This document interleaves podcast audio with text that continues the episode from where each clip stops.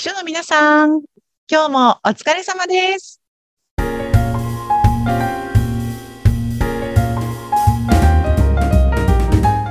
秘書の皆さん、こんにちは。秘書寮編集長、佐々木です。こんにちは、ナビゲーターの山口です。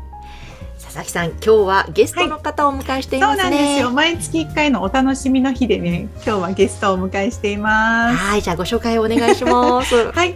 えっ、と、書類でもね、たくさん記事を書いてくださっている書類のライターさんでもありつつ、現役の書さんでもある、そらさんを今日はお迎えしています。そらさん、こんにちは。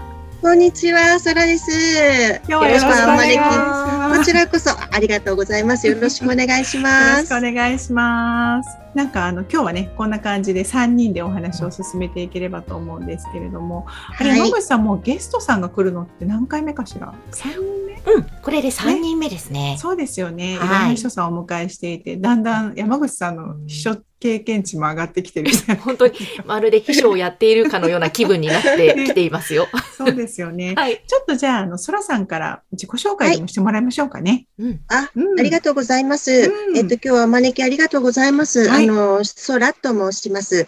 えっと、秘書利用さんの方で、ちょっと、あの、少し記事を書いた経験があります。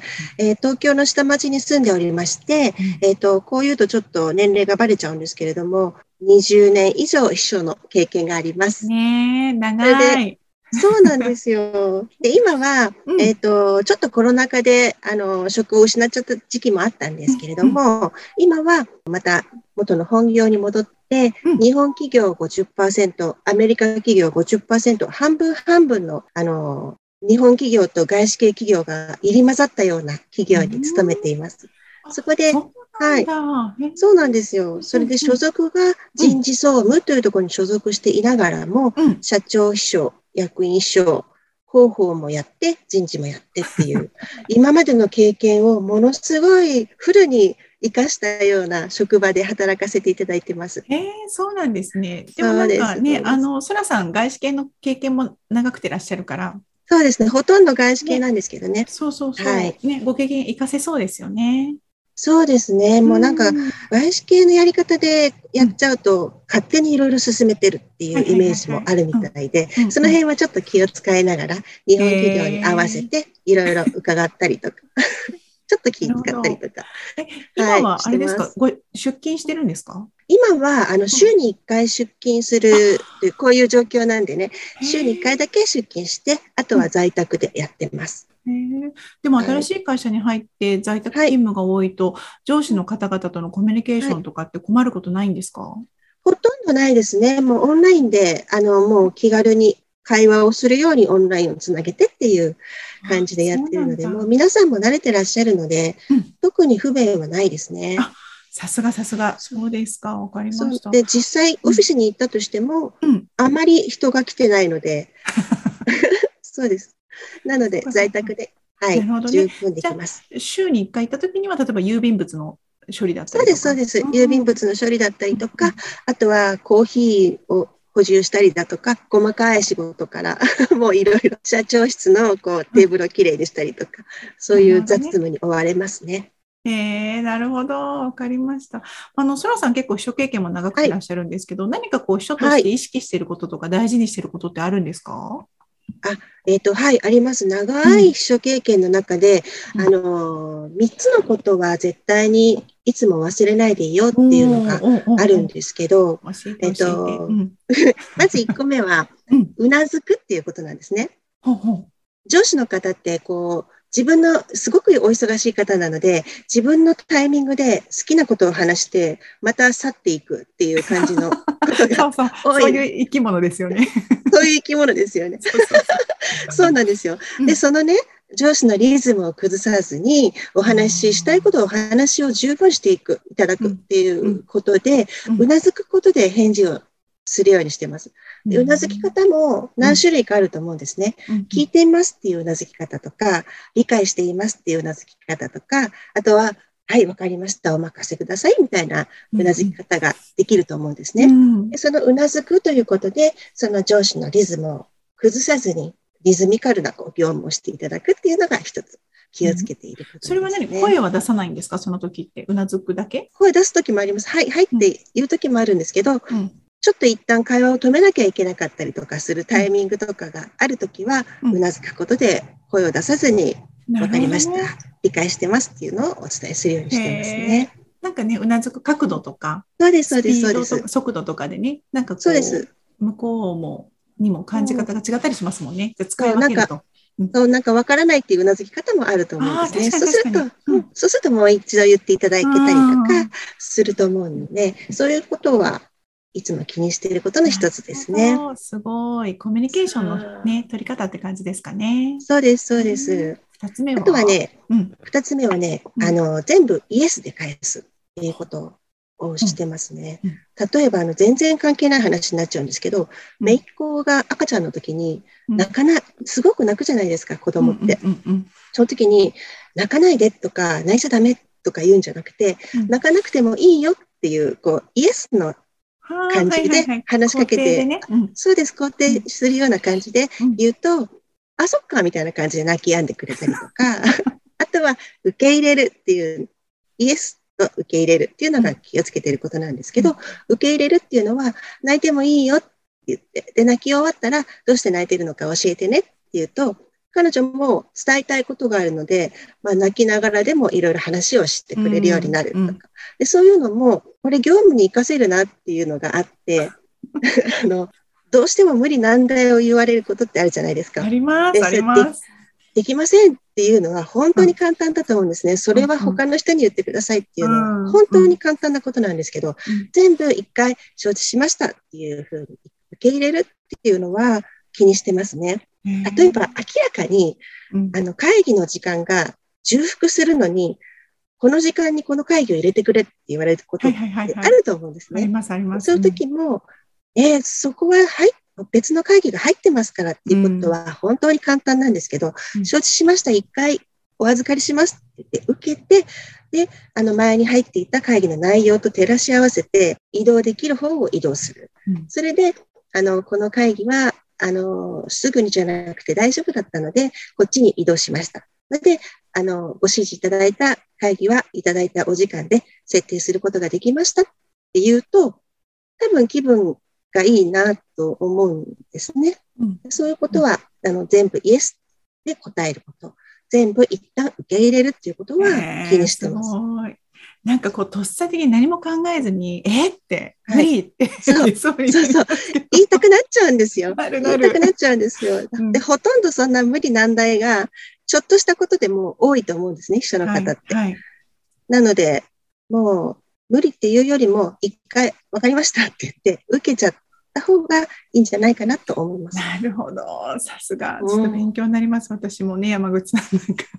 いやすごい勉強になりますし、そのうなずきとイエスあの、私はインタビューの番組を担当することが多いんですが、もう本当、はいい、や、わわかるわかる、ああ、そうですよねと思って、すごく改めて、ものすごいうなずいて聞いてました。ありがとうございます。で、三つ目は？そう、三つ目がこれは本当に私はずっと気をつけてるんですけれども、あの、上司の動きを止めないっていうこと。うん。うん。でどういうことかっていうと、うん。うん。マラソンの給水所みたいなのをイメージしていただくといいと思うんですけど、こう走りながらマラソンしてる上司はね、一回走りを止めちゃうと、次にまた走り出すのって大変だと思うんですよ。なので、そこで給水所があった時に、お水をこう走りを止めないで、お水をパッて取って、で、飲みながら走り、走り続けられるような準備を、あの、秘書の私たちはしたいなと、うん。してもらいたいな、私はしたいなと思ってるんですね。で、例えばそれがお水が飲みたいのかもしれないし、エナジードリンクなのかもしれないし、もしかして、この給水所ではお茶が飲みたいのかもしれないし、うんうそれはわからないので、いくつか準備をいつもするようにしてます。ただ、あの、きっちりした準備ではなくて、例えばあの、そのお水をね、その給水所でお水を飲んで走り続けていくうちに、そのコップを道路に投げ捨てますよね、マラソンってう。ん。うん。うん。そのこ投げ捨てられたコップを片付けるのも秘書の仕事だと思うんですね。うんうん業務に照らし合わせると。そのうんその時に、たくさんお水が入っていた、で、飲みきれないコップを捨てられても、片付けが大変じゃないですか。うん。うん。だから、給水所で飲むお水っていうのは、ほんのちょっとでいいと思うんですね。うんあの、その上司の方のヒントになればいいと思うんですよ。うんうんうんうん。たくさんいくつか準備をしておくっていうのがああ大変だなって思いますけど、本当にちょっとでいいんです。このことに関して多分部署の方のお話を伺っといた方がいいなとか、あの人にちょっと言っといた方がいいなとかう、ん。それう、ん。その程度でいいんですね。なので、その給水所のお水はまあ足りないぐらいがちょうどよくって、うん。その上司の方のヒントになればいいなっていうのが3つ目です。なるほど。あの、お水っていうのは例え話で、例え話です。そのその時その時に応じて上司が欲しがるんじゃないかなと思うようなことを少しずつ準備しておくってことですよね。そうです、そうです。3つぐらい用意してしたとしたら、それどれもいらない、不要かもしれないんですね。うんお水はもう取らないで走りうん続けるかもしれない。それでもいいんです。その3つっていうのは、いつかは絶対に役に立ちますので、あの、もう本当に進んで、もう先を行くような感じで準備を続けて、また先の方に次の給水場がありますから、そこの準備をどんどんどんどんしていったらいいんじゃないかなっていつも考えなるています。ほど。まあ想像力ですよね。先回りをする力っていうのかな。そうですね。あの会議終わった後にはこんな質問が出るんじゃないかなとか、うんこの会議の。メンバーってこういう感じだから、あの資料持ってきてって言われるんじゃないかなっていうのをちょっと考えておくとね。でそうなんです。あと会議をするときに、その会議の結論、こういうふうになのが必要かなって思ったら、例えば議事録じゃないですけど、項目だけポンポンポンって書いた紙を1枚置いとくだけで、上司はそこにちょっとメモ程度に書いておくだけでも、後でそのメモを見て何かが始まるかもしれないし。なるほど。としたことでいいと思うんです。いや、素晴らしい。ちょっとソラさんの、あの、優秀な人サンプリを垣間見れる 会話だできてるかどうかは別、できてるかどうかは別ですよ。でできてると思います。ね、なんかちょっとこれを聞いた人さんたちもね、ちょっとこのエッセンスを真似して、明日から頑張っていただけるといいなと思っちゃいますね。あ山口さんどうでした？いや、もうですね、圧倒されまして、すごい、もういっぱいメモ取ったんですけども、いや、石尾さんってかっこいいなというか、本当にもう、細かいところまでやっぱりそうやって気遣いしながら、本当お仕事を女子の方にスムーズに進めていただくための工夫って、ありとあらゆることでされてるんだなと、もう本当に尊敬しました。ありがとうございます。ただね、そのね、お水を取ってもらった時ってうん、本当に嬉しいんですよ。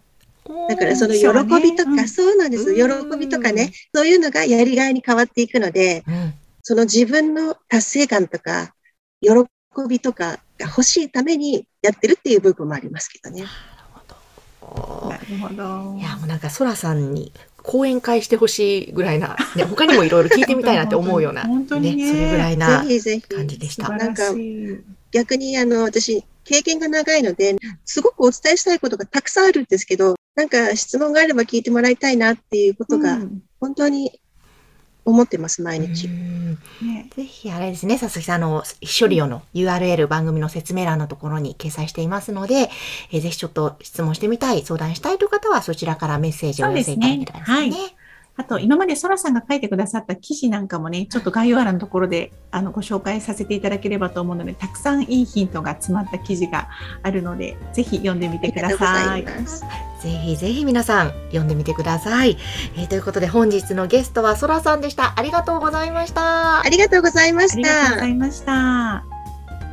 この番組は、所作のためのお花屋さん、青山からの提供でお送りしました。今日もありがとうございました。